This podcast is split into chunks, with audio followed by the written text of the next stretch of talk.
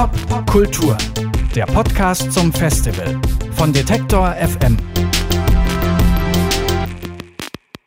Herzlich willkommen zum Detektor FM Popkultur Podcast. Eine weitere Folge. Bei mir jetzt die Sängerin der Elektropop-Band Lali Puna, bürgerlich Hi. Valerie Trebelja. Hallo Valerie. Hallo. Valerie, du kommst aus einem kleinen Nest in äh, Oberbayern. Weilheim heißt es. 20.000 Einwohner, aber einen sehr, sehr großen Output an äh, Musikern. Konsole, The No Twist, MS John Soda, du. Mm. Da scheint ja irgendwie so ein, so ein Funke zu glimmen. Äh, dementsprechend gibst du auch hier einen Workshop oder hast den gerade gegeben namens Einfach machen. Just Do It heißt der. So eine Art Pep-Talk für aufstrebende Musiker, wenn ich es richtig verstanden habe. Ähm, oder eine Ermutigung, vielleicht auch dran zu bleiben. Die Musiker sollten auch ihre Songs mitbringen. Ähm, was hast du da erlebt? Wie hast du die Songs so wahrgenommen, was sie da mitgebracht haben an ihren liebsten Songs? Genau, ich gehe jetzt nochmal ganz kurz auf den Titel ein. Also der Titel ist so ein, man muss das ja immer, ich kann ziemlich schnell titeln, weil ich als, als Journalistin auch arbeite und der ist mir irgendwie so eingefallen und letztendlich geht es ja immer bei Nachwuchsgeschichten, finde ich, geht es einfach darum, den Leuten also zu empowern, ja, also es einfach auszuprobieren im Endeffekt. Und ähm, den Titel, der ist eigentlich ziemlich doof, weil Just Do It ist ja total äh, kapitalistisch, total äh, American Dream, also eigentlich total stupide und ist ja auch ein Werbespruch halt von Nike, aber wenn man den dreht, finde ich, dann kann man sich da schon irgendwie da was rausziehen, ja, also wenn man das eben alles wieder ganz, ganz klein macht und darum ging es im Workshop ja auch, du musst irgendwie im Endeffekt, wenn du anfängst, äh, alles klein machen. Ja. Du musst ja auch die großen, mega berühmten Leute irgendwie klein machen und sagen, okay, die haben halt auch alle irgendwann mal angefangen und ähm, letztendlich funktioniert eben Kreativität eh einfach ganz viel übers Ausprobieren und Spielen und so. Ja. Also darum ging es mir ganz viel und ich habe das ähm, aufgehängt am Lieblingssong, weil es mir darum ging in dem Workshop ähm, um Idole, also um Vorbilder, weil ich äh, die einfach für wahnsinnig wichtig halte. Ich, ich glaube nicht, dass irgendjemand kreativ sein kann aus sich selber heraus. Also ich glaube, dass das einfach eine Sache ist. Also ich glaube einfach nicht an Genie, sondern es kommt natürlich irgendwie, es gibt einfach Leute, die haben eine ähm, schnellere Auffassungsgabe oder können das natürlich dann irgendwie toller irgendwie verarbeiten als andere Menschen und es gibt bestimmt sowas wie Talent, aber es gibt niemanden, das glaube ich einfach nicht, der das aus sich her selber heraus schafft und so geboren wurde, sondern man nimmt eben Sachen auf und kaut die dann sozusagen durch und gibt die wieder raus. Und ähm, genau, das habe ich deswegen an diesen Lieblingssongs aufgehängt, ähm, weil ich finde, daran kann man sich vielleicht selber auch am besten klar machen, ja, ähm, was gefällt mir eigentlich, warum gefällt mir das und im Endeffekt geht es ja um dieses, ähm, um diese Begeisterung, finde ich eigentlich, wenn man anfängt, das will ich auch machen. Also das ist ja eigentlich der Satz, mit dem immer alles anfängt. Man sieht irgendwen und denkt sich, oh, das ist aber total super und das möchte ich auch machen. Also ich glaube nicht, dass man sich irgendwo zu Hause hockt und auf eine weiße Wand glotzt und sich denkt, oh ja, jetzt schreibe ich hier mein Stück oder so, sondern es kommt halt, Inspiration kommt von außen. Wir hatten eben Mense Rehns hier sitzen, unter anderem äh, von den Goldenen Zitronen. Der hat eben genau das Gleiche gesagt, also wirklich vor einer halben Stunde. Der hat es relativ plakativ formuliert, hat gesagt, sich auch mal trauen, was zu klauen. Wie viel Klauen ist erlaubt, deiner Meinung nach? Oder wie viel Orientierung? Total viel. Also gebe ich dem Mense recht. Ähm, also ich glaube, dass es ganz viel äh, ums Nachmachen geht im Anfang und daraus kannst du dann irgendwas Eigenes entwickeln. Es hilft total, wenn du eigentlich nicht so gut bist in dem, was du machst, weil du dann automatisch sozusagen Grenzen gesetzt bekommst und, und drumrum schiffen musst. Also ich habe das gestern auch in einem Workshop gesagt. Es gab ja ähm, Lars von Trier, äh, Thomas Winterberg, die haben halt Dogma 95 ausgerufen, die haben sich praktisch automatisch, also die haben sich selber begrenzt, ähm, weil obwohl sie sozusagen so, so viel mehr wissen, haben sie das alles runtergeschraubt, damit damit irgendwie wieder sowas wie Kreativität oder Freude überhaupt entsteht. Weil das ist ja, wenn du alles machen kannst und alles studiert hast und alles weißt, dann ist es sehr, sehr schwer, sich zu fokussieren. In der Beschreibung deines Workshops ähm, waren, ich sag mal, Idole wie Dr. Dre, Avicii oder Patti Smith äh, als Beispiele dafür genannt, unbekümmert an Musik oder Kunst ranzugehen. Was haben die richtig gemacht, außer dass sie vielleicht auch von irgendwem mal vorher Inspiration äh, sich geholt haben? Also ich muss sagen, die einzige, von der ich jetzt, also die jetzt sozusagen mein Idol wäre, mein persönliches wäre Patti Smith. Äh, lustigerweise gar nicht unbedingt musikalisch, sondern ähm, die kam zu mir sozusagen mehr äh, über diese schriftstellerische Poesie, Poetik, Geschichte. Die ist einfach eine tolle Texterin.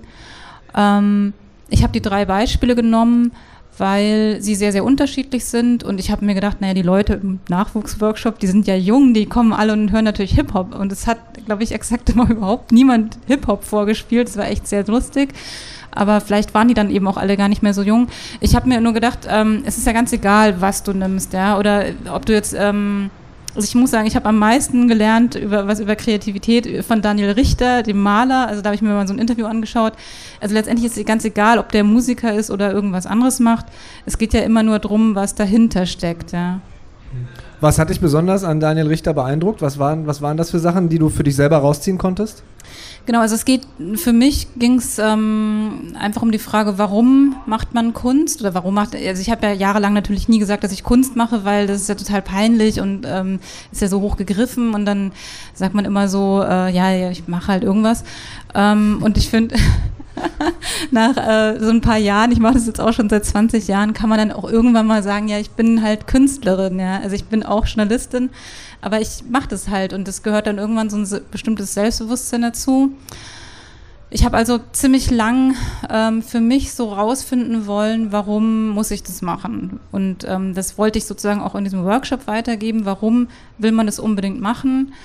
Und ich habe mir dazu eben ganz, ganz viele Musikdokumentationen oder Künstlerdokumentationen angeschaut, ähm, um da irgendwie Antworten zu finden und zu gucken, warum machen die das eigentlich. Daher kamen sozusagen auch diese drei Beispiele aus dem Workshop. Und ich bin irgendwann durch Zufall auf diesem blöden Spiegel-TV-Interview von Daniel Richter gelandet. Und der hat es eigentlich am besten für mich irgendwie ähm, auf den Punkt gebracht, ja, dass Kunst entsteht in dem Moment, wo du es, also er sagt, das vergesellschaftest.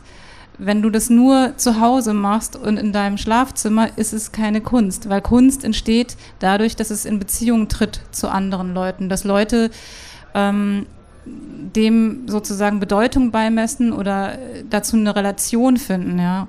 Und das fand ich einfach irgendwie toll, weil wenn du, klar kann man auch immer zu Hause hocken und es einfach so für sich machen, aber das ist eben das Ding, du willst ja irgendwie nach draußen gehen.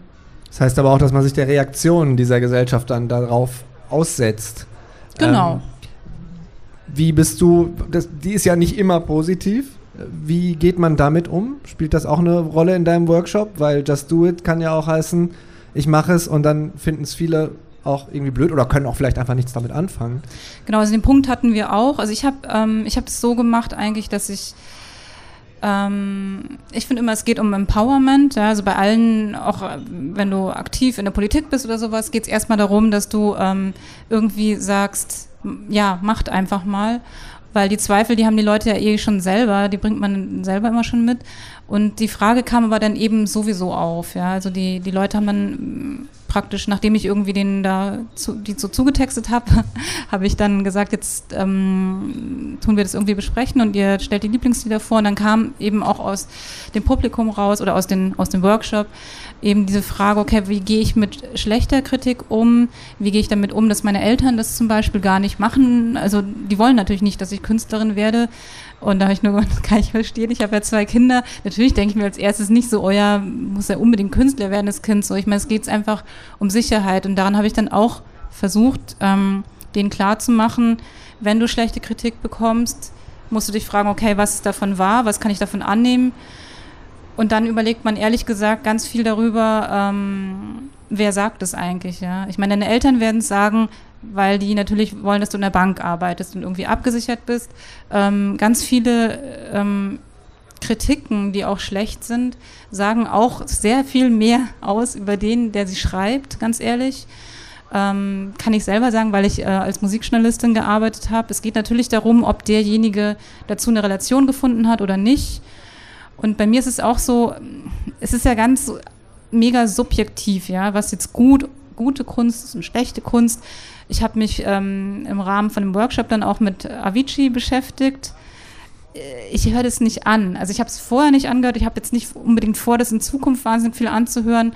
Ich muss aber zugeben, dass da bestimmte Songs einfach richtig gut sind. Also die sagen mir dann trotzdem vielleicht mir persönlich jetzt nichts, aber die sind an sich ähm, irgendwie so vom Songwriting und sowas, da, da war der schon auf seine Art auch irgendwie echt genial. Das mu muss man dem einfach lassen. Und deswegen ist es so, denke ich mir eben, man muss das machen, was man machen will. Und äh, im besten Fall spricht es eben zu jemandem und du musst dann auch damit zurechtkommen, wenn es äh, zu niemandem spricht, ja. Klar kann man sich immer bei Kritik ähm, überlegen, wer sagt das jetzt, aber manchmal scheitert man ja vielleicht auch ein bisschen. Ähm, was hast du daraus gelernt? Also ich glaube, man scheitert immer an sich selber. Das jetzt so, hört sich jetzt auch so total blöde an, ne? aber ähm, ich glaube nicht, man scheitert ja immer daran, dass man selber sozusagen was aufgibt, ja, irgendwie.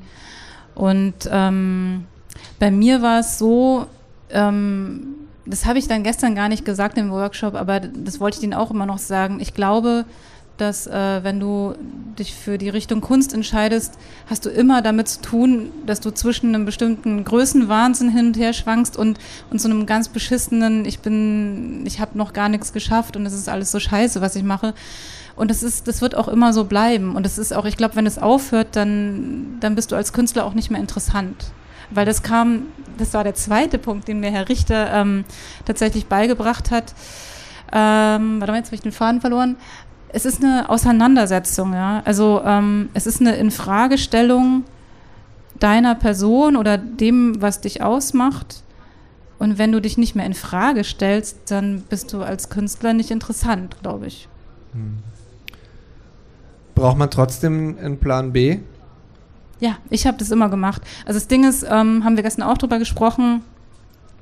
Ich habe ähm, zu einer Zeit angefangen, Musik zu machen, wo man tatsächlich noch davon leben konnte, weil wir einfach Platten verkauft haben. Das waren auch gar nicht so wenige. Das ging tatsächlich mal eine Zeit lang ganz gut. Und bei mir war es einfach so, ich hatte halt das Glück, dass ich sehr gerne als Journalistin arbeite. Also ich habe das einfach weitergemacht, weil mich das auf so eine andere Art und Weise nochmal, äh, ja, sagt man mal, äh, erfüllt. Ähm, tatsächlich, weil ich sehr, sehr gern mit Text arbeite und weil es aber äh, sozusagen tatsächlich doch auch eine direkt politischere Arbeit ist, ähm, teils, was, also, was man da macht. Und ich das tatsächlich wichtig finde, irgendwie da was zu machen. Das heißt, ich habe das immer behalten und ähm, jetzt kommt es mir natürlich zugute, weil ich nicht darauf angewiesen bin. Ja, also es ist so, ähm, ich kann Musik machen, ich kann aber auch sagen, okay, ich, äh, ich könnte jetzt, also ich habe das auch lange gemacht. Ich habe eine lange Pause gemacht, ich habe äh, Kinder bekommen, habe gearbeitet ähm, und habe dann auch gedacht, naja, ist ja eigentlich auch ganz schön und, und habe dann irgendwann gemerkt, mir, mir fehlt es halt einfach. Ja? Also, oder ich musste es aus so einer bestimmten, weiß ich nicht, psychologischen Geschichte oder sowas halt dann doch weitermachen, ja. Aber in dem Workshop habe ich den Leuten schon gesagt, sucht euch was, möglichst was in der Nähe ist von dem, was ihr macht. Also es geht bei mir super Hand in Hand. Ich arbeite ähm, beim BR für ein Popmagazin, ich arbeite für die Abteilung Hörspiel Feature. Das sind natürlich Inhalte, die sind einfach total cool. Ich muss jetzt nicht da irgendwie äh, die Vorabendserien betreuen oder so. Ja. Also. also du würdest nicht sagen, weil du hast es ganz am Anfang äh, schon gesagt, dieses Just Do It klingt so kapitalistisch und klingt so ein bisschen an diese, ich würde sagen, ja auch selbstbetrügerische Herangehensweise, ähm, dass man alles schaffen kann, wenn man nur hart genug dran glaubt. Ähm, du gehörst also nicht zu den Leuten, die sagen, das verhindert die Entschlossenheit, die man bräuchte. Also einen Plan B zu haben, verhindert nicht, ähm, dass man entschlossen genug an, an die Kunst rangeht. Also das Problem ist, ähm, ich glaube schon, dass es ein bisschen so ist. Also es ist so, also was ich gestern, warum das immer wieder ging, ist, ähm, also die Künstler, die großen, äh, erfolgreichen Künstler nennen das halt äh, Calling. Also sagen Dr. Dre wie Patti Smith reden von ihrem Calling.